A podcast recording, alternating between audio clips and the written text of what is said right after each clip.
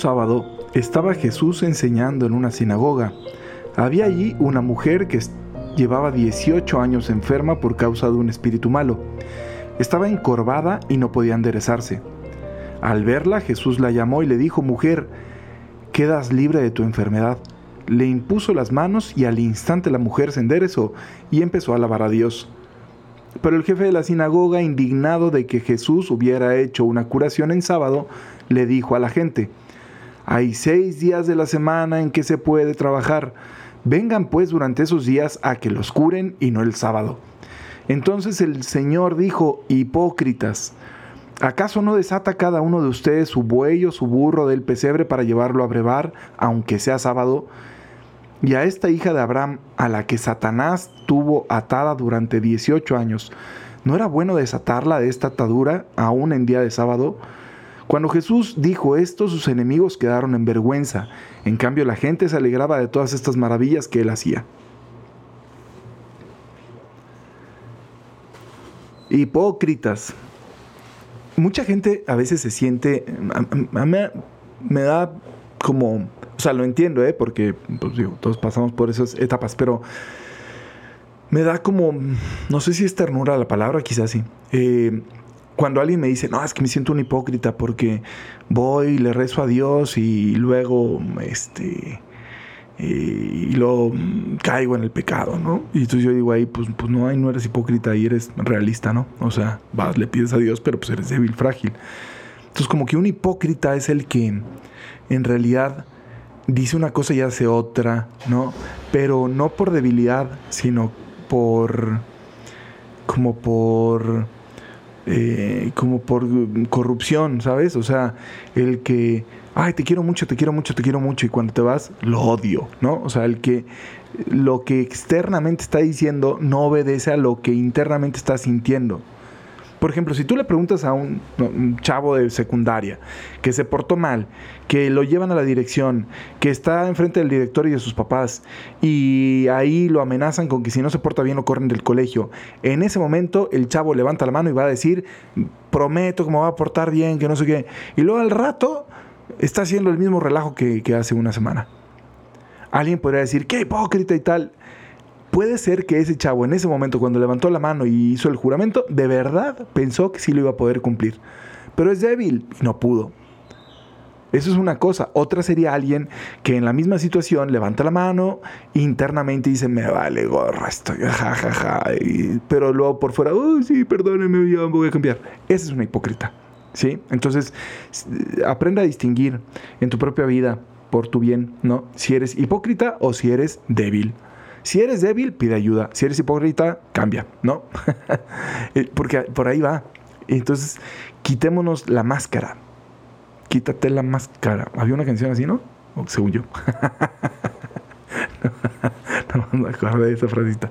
Si no, la patento. Este. Y. ah, entonces quítense la máscara, ¿no? De verdad, quítense la máscara. Y no seamos hipócritas. Entonces reconozcamos, oye, tengo una, una, dificultad con esto, tengo una batalla con esto, tengo que luchar, soy débil, lo que sea. Bueno, pues va, desde ahí, ¿sale? Ahora, ¿por qué el Señor es tan duro en esa, usando esa expresión con estas personas? Porque le reclaman que cómo es posible que curen sábado y no sé qué es y tal, tantos días de la semana. O sea, estos hombres están viendo un milagro, un milagro milagro, milagro. La acción directa de Dios sobre una realidad, una, una, ¿no? una acción sobrenatural, algo que rompe esquemas. Están viendo un milagro. ¿Y con qué se quedan? No, pues fue un sábado. O sea, ven a Dios actuar y se quedan con el, no, pues fue un sábado. Y a lo mejor suena muy difícil de creer, pero te aseguro que tú y yo hemos caído muchas veces en eso, muchísimas veces en eso. Muchas veces. O sea, a veces literal, estamos viendo a alguien, no sé, a un chavo entregarse con generosidad en un apostolado y estamos más este, nerviosos porque porque em, dejó las sillas desacomodadas de donde, ¿no? O sea, no sé, por decir una sea, no sé, por ejemplo, me acuerdo una vez que estábamos en la plaza de San Pedro y, había un grupo de jóvenes que estaban entusiasmadísimos, brincando, ¡eh! El Papa, el Papa, no sé qué tal, están alegres. Y había una pareja ahí de, de otra nacionalidad, em, eh, como del norte de Europa o de por allá, y, eh, y estaban como ya, ya personas mayores y, y, estaban como molestos, porque estos estaban haciendo mucho ruido. Y le dijeron a un padre irlandés, me acuerdo, que el, que estaba ahí era un padre irlandés. Le dijeron, oiga, dígales a sus jóvenes que se callen. Y este casi casi como el evangelio, ¿verdad? Si estos se caen, gritarán las piedras. Él volteó, y a verlos y dijo, son jóvenes, son jóvenes alegres transmitiendo su fe. Así como diciendo, ¿no? O sea, ¿y tú los quieres callados, sentados, para que tú estés cómodo? Entonces, estos hombres, esta pareja que estaban ahí, seguramente aman a Jesucristo, seguramente estaban ahí queriendo escuchar al Papa también. Digo, no gritaban mientras el Papa hablaba, pero me refiero, fueron ahí a vivir ese momento y tal. Se entiende que quieran, ¿no? Pero qué bonito es cuando abren los ojos y dicen, oye, aquí estoy presenciando un milagro. El milagro de que hay un grupo de jóvenes que quieren compartir la misma fe que me ha acompañado a mí a lo largo de mi vida. Ahora lo hacen como jóvenes, desordenadamente, habrá que enseñarles y lo que ustedes quieran. Pero es un milagro, estoy viendo un milagro. Entonces, bueno, o en tantísimas otras situaciones, ¿no? En las que el Señor va actuando. Y nosotros nos fijamos en el, ah, ¿no? ahí en el, no sé, en el tecnicismo. No quiero decir con esto que no haya que respetar las cosas que hay que respetar, etcétera. O sea, no va por ahí el discurso, ¿no? Va más bien a ampliar la mirada y a rescatar lo bueno y a reconocer la acción de Dios y a entender el lugar que tenemos incluso frente a las fórmulas. No son las fórmulas las que nos dan el acceso a Dios. Expresan nuestra manera de, de, mostrarle un cariño pero en realidad lo que tenemos que tener con Dios es una relación, una relación de cariño con Dios. Queremos a Dios. Y como queremos a Dios, eso se nota en nuestra vida en cómo nos queremos y en cómo queremos a los demás. Y entonces en cómo queremos a los demás, pues seremos empáticos, cuidadosos, este, sabremos eh, comportarnos según el modo del lugar donde estemos para que los demás también se sientan a gusto, etcétera, ¿no? O sea, toda esa parte estoy, voy, voy bien. Pero no nos descuidemos de andarnos fijando nada más en el tecnicismo como si fuera el tecnicismo el que te va a acercar a, Dios. Yo con eso traigo un pleito casado y ustedes me habrán escuchado muchas veces poner estos ejemplos y siempre termino diciéndolos otra vez porque traigo un pleito, casado. Y atención, ¿eh? A mí me gusta celebrar bien la liturgia. O sea, yo no soy de los que andan haciendo ahí marometas y, y, malabares y tal. O sea, la liturgia es la liturgia y la liturgia es un espacio donde te puedes encontrar con Dios y donde le puedes demostrar a Dios que lo quieres.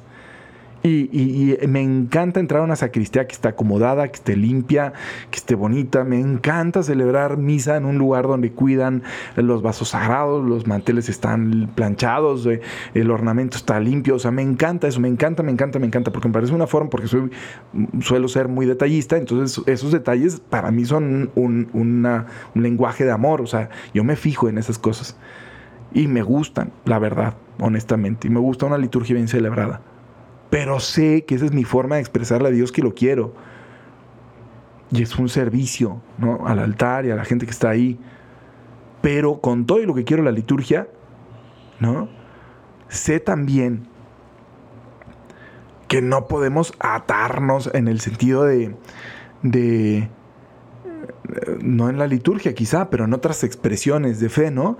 Eh, de sentir que es que no, eh, yo qué sé, al final no, no hiciste la mm, oración de esta manera y entonces no se te va a cumplir, ¿no? Pues no son ritos mágicos, ¿no?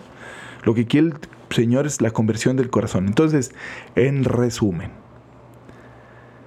si no queremos ser hipócritas, quitémonos la máscara, reconozcamos quiénes somos, reconozcamos qué es lo que el Señor quiere tener con nosotros, que es una conversión, una salvación, una ¿no? constante estarnos sanando y liberando de, las ataduras del pecado.